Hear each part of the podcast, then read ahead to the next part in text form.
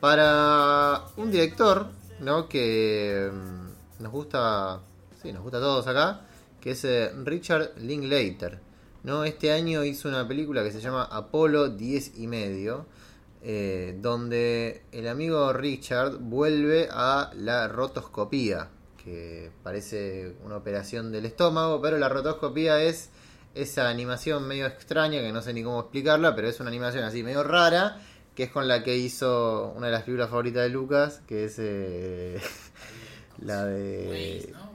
No, la de... Sí, Walking... Walking Way, ¿no? ¿Cómo es la de... ¿Cómo se llama? Sí, La que filosofan y todo eso? Walking Walking Life. Waking Life. Waking Eh, Life. Waking Life. Y después tiene otra que es a Scanner Dark- Darkly, ¿correcto? No. Eh, dos películas que había hecho así con ese estilo de animación. Vuelve ahora con Apolo 10 y medio. Eh, con ese estilo. Una película que trata. Voy a decir algo, para mí no trata, no trata de nada la película, pero trata sobre un pibe que crece en los 60, nostalgia, bla, bla. Lucas, como yo sé que de acá eh, sos uno de los que más les gusta, Linklater, ¿qué te pasó con la A película? mí, tengo- a mí me gusta Linklater, me gusta. Me queda en simpatía, me parece generalmente. no sé si decir compro, pero su personaje es sensible o sus películas sensibles, qué sé yo. Por momentos alguien puede decir que es sensiblería y demás, pero me gusta Linklater. Esta película no, no particularmente no, no la odié, no la odié la película, pero no es su mejor versión para mí. Tiene un, yo creo que si, si yo hubiese vivido en los 60 eh, siendo vecino de Linklater, me hubiese gustado la película porque hubiese estaría hablando directamente sobre mí. Pero bueno, deja un poco afuera al que al que creció en, en Argentina en otro contexto. Es una es como todo, no sé si todo lo contrario, pero una forma muy distinta de retratar la propia infancia a la de Grey en Armageddon Time, por ejemplo. Sí.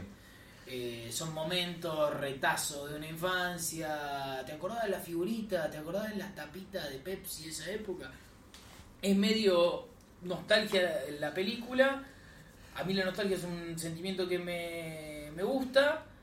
Pero bueno, es como todo el tiempo, todo el tiempo, todo el tiempo. Y al no ser mis referencias nostálgicas, se me hizo, se me hizo por momentos difíciles de llevar. A mí voy a ser un poco más duro con la película. Me pareció una película realmente insoportable en el tema de la nostalgia. Eh, yo siento que la película es un, es un folleto turístico.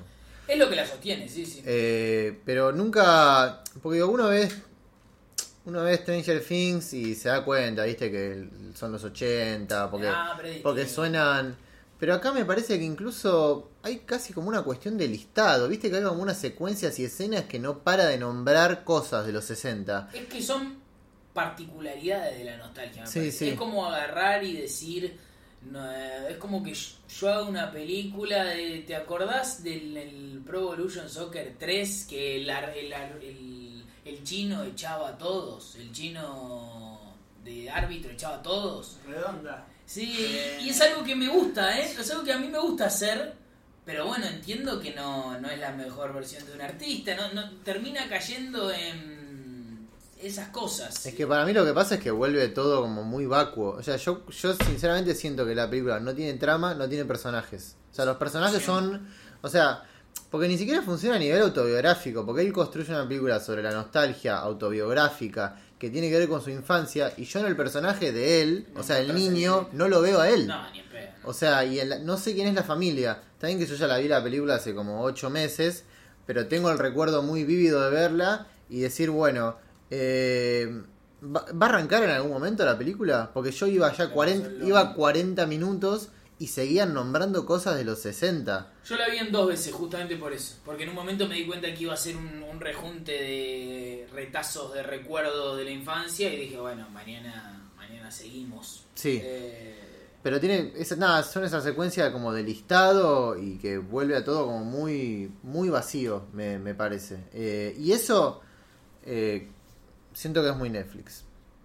Eh, no, no, digo que, no digo que él no tenga la culpa, lo que digo es que mm, se me asemeja mucho al tipo de película que le interesa a señor Netflix de referencias a los 80, ahora se toca un poco más los 90, como algo muy, muy vacuo y que se asemeja más a lo que hace Netflix. No, digo, no estoy diciendo que Netflix le haya ordenado a Linklater hacer esto, pero digo que se termina asemejando más a eso que a lo que puede hacer Linklater en otro tipo de películas.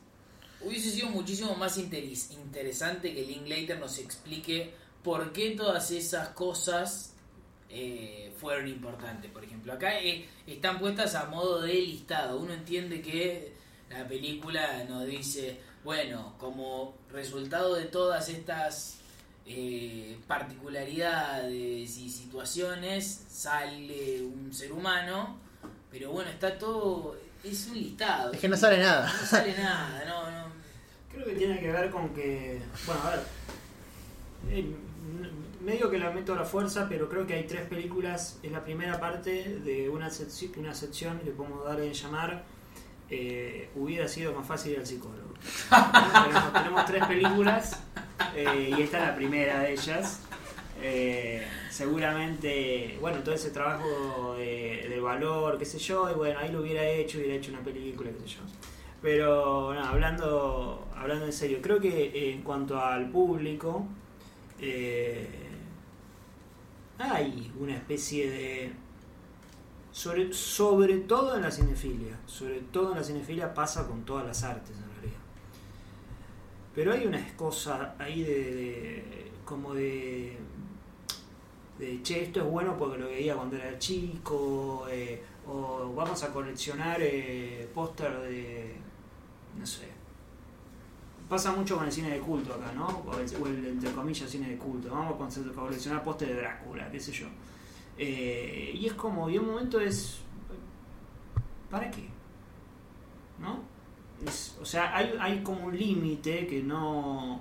Eh, en algún momento uno debería poner el límite, decir, bueno, pará, tengo 200 postes de Drácula, ¿para qué, ¿para qué carajo los quiero? 200 O sea, ¿para qué estoy haciendo esto? ¿Cuál, cuál es la función? No, no puedo eh, liberarme de, de, lo que me gustaba de chico y ahora estoy forzando querer volver a ser chico. Es eso. Porque tampoco es que todo coleccionismo está mal. Pero una cosa es coleccionar 15 y otra cosa es coleccionar, dar la vuelta al mundo para conseguir el póster de Drácula. Bueno, esta es una película que a eso lo pone como, no, pero si vos coleccionás cosas eh, le estás dando valor a esas cosas. Y es bastante discutible, ¿no? Porque eh, termina siendo darle tanto valor a, algo que no tiene un valor en sí más que algo apegado a la infancia, que te termina alejando de cualquier otra cosa, ¿no? Es como, eh, bueno, vamos a juntar tapitas, y vamos a juntar tapitas, y vamos a juntar tapitas, y vamos a juntar tapitas, y todo lo que pasa alrededor no importa porque yo quiero juntar tapitas, entonces te termina eh, te terminás alienando, ¿no? O sea, te termina convirtiendo en lo mismo que, eh, digamos, un... Eh, ni siquiera con un, con un valor intrínseco, no estoy hablando de valor económico, ¿no? O sea, no de sacar la plata que vos gastás, aunque también hay algo medio como medio capitalista en la, en la, si querés, en la, en la colección de cosas, ¿no? Porque obviamente tenés que gastar y obviamente es acumulación, ¿no? Eh, pero la película es, eso, ¿no? Es ese, como esa especie de virus de coleccionismo donde que no va a ningún lado, eh, que no tiene ningún eh, ningún sentido y que ni siquiera se, se lo quiere plantear como, bueno, a ver, pero ¿por qué es esto? Y, bueno, está dentro de una película porque también está dentro de la cinefilia. Eh, que la cinefilia en parte también es eso, ¿no? Es como eh, la como una especie de niñez eterna que por, por eh, en algún punto está bueno tener, siempre está bueno tener un poco de eso, porque si no te convertís en un señor de traje que está amargado de la vida, está bueno tener eso que está bueno que nosotros podamos sentarnos a hablar y digamos, che, ¿te cuando veíamos pero una cosa es tener una conversación así una o dos veces por mes y otra cosa es tenerla todos los días. ¿no? Eh, y bueno, creo que por eso la película es como que, no sé si encuentra su público, no tengo idea cómo le fue, pero eh, está presente por eso, ¿no? Yo creo que hoy le hablamos más a nosotros que el resto de la- del público todo el año. sí.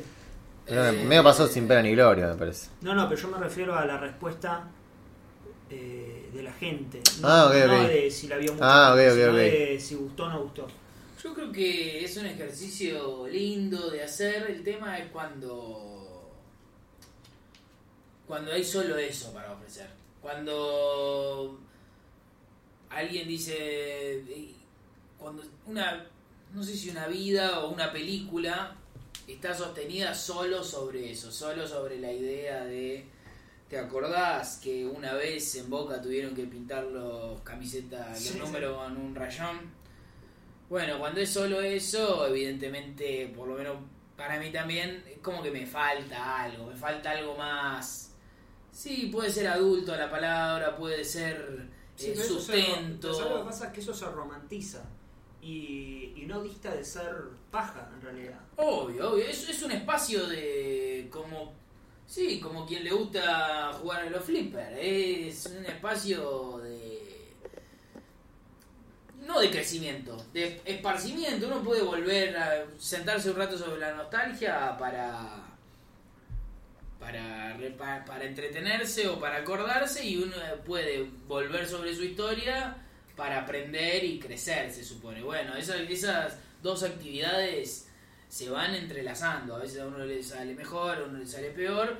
En este caso no le salió para mí muy gratamente a Linklater porque no, no le dejan muchas respuestas para, para su actualidad, si se quiere, o para o haciéndolo uno mismo también. Uno a veces puede, puede volver sobre sí mismo para entenderse, o puede volver sobre sí mismo para regocijarse en decir, cuando a mí me faltaba el escudo de Alemania en el álbum del 2002.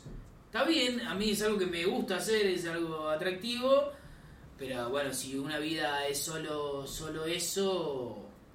eh, En realidad te faltan varias cosas más. Claro, se Eh, convierte en, eso un, en lo que decís, en en un chico. Evidentemente, si vos te pasas la vida intentando eh, sentir el, que te falta el escudo de Alemania para llenar el álbum del Mundial 98, eh, una carrera perdida porque tenés 30 años y porque no se puede, no te puede volver a faltar el escudo. ¿Qué va a hacer? Sí, es feo, es un sentimiento que uno, ah, uno dice, mirá vos, qué pijazo, a mí me gustaría volver a cambiar figuritas. Pero cuando uno es grande dice, bueno, un ratito uno puede decir, y la pasamos muy bien cambiando figuritas. Bueno, ahora me voy a pagar la vele o voy a buscar a mi hijo al jardín. Bueno, fue lo que pasó con el mundial, ahora que yo acá creo que todos Sí. compramos el álbum, Claro, ¿viste? Pero no, no estoy ahora desesperado. Y sería raro, claro. No digo que está mal la gente que se junta ahora en el parque, eh, a buscar, está No, perfecto. no, me parece perfecto. El tema para mí es, es, es personal. Cuando uno corre detrás de lo que, Sí, sí. lo que ya no puede volver a alcanzar. Eh, una cosa es decir, bueno, voy a hinchar la bola un rato, voy a juntar el álbum mundial, me gusta, es algo que tengo ganas, tengo el tiempo. Así me acuerdo cómo lo hacía. Y otra cosa es decir, bueno, quiero volver el tiempo hacia atrás y yo quiero juntar este álbum y esta figurita como cuando tenía 8 años. Y bueno, esa pelea está perdida. Esa Sí, pelea sí. está perdida. Y pareciese ser que esta película por momentos. Es el famoso, ¿viste? Cuando se hace el, el viaje de egresados y el último día. Uy, sí. Bueno, ¿saben qué? Y estás ahí todos unidos de las manos, suena, Ay. suena un amigo, es una luz, ¿viste? En el último boliche y están saliendo ahí todo y se juntan y están en- se suben al micro y uno agarra la palabra y dice, muchacho, la verdad que la pasé muy bien. Eh, En el medio del discurso interrumpe y, y, y termina diciendo, ¿y saben lo que vamos a hacer? Vamos a volver a Bariloche.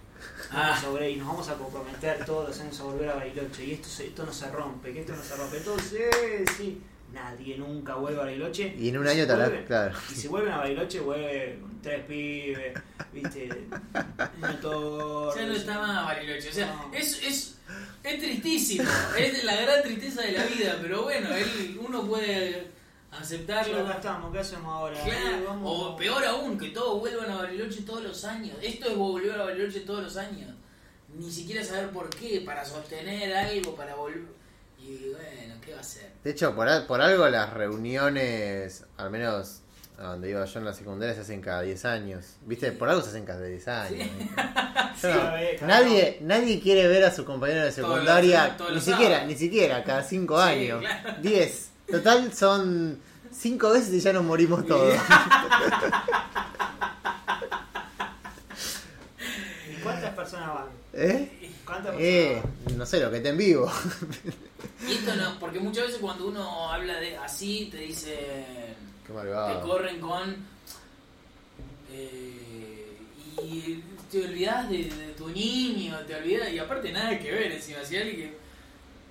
Uno sufre lo mismo, o sea, yo sufro lo mismo que esas personas. Es decir, me gustaría tener. Yo veo. ¿Cómo se llama? Stand by Me, que dice. Diablo, uno podrá volver a tener amigos como tenía a los 12 años. Y bueno, no, pero que, que no se pueda no quiere decir que, que haya correr, que correr detrás de eso. Pero no lo digo desde un lugar de cinismo, de ahora la vida es eh, ir a hacer un trámite a la FIP. Es una verga ir a hacer un trámite a la FIP. Pero es, en- es encontrar quizás lo que uno encontraba en otras cosas de niño, pero como adulto. Sí. Es eso. Sí, Qué filósofo nos pusimos, ¿eh? terrible.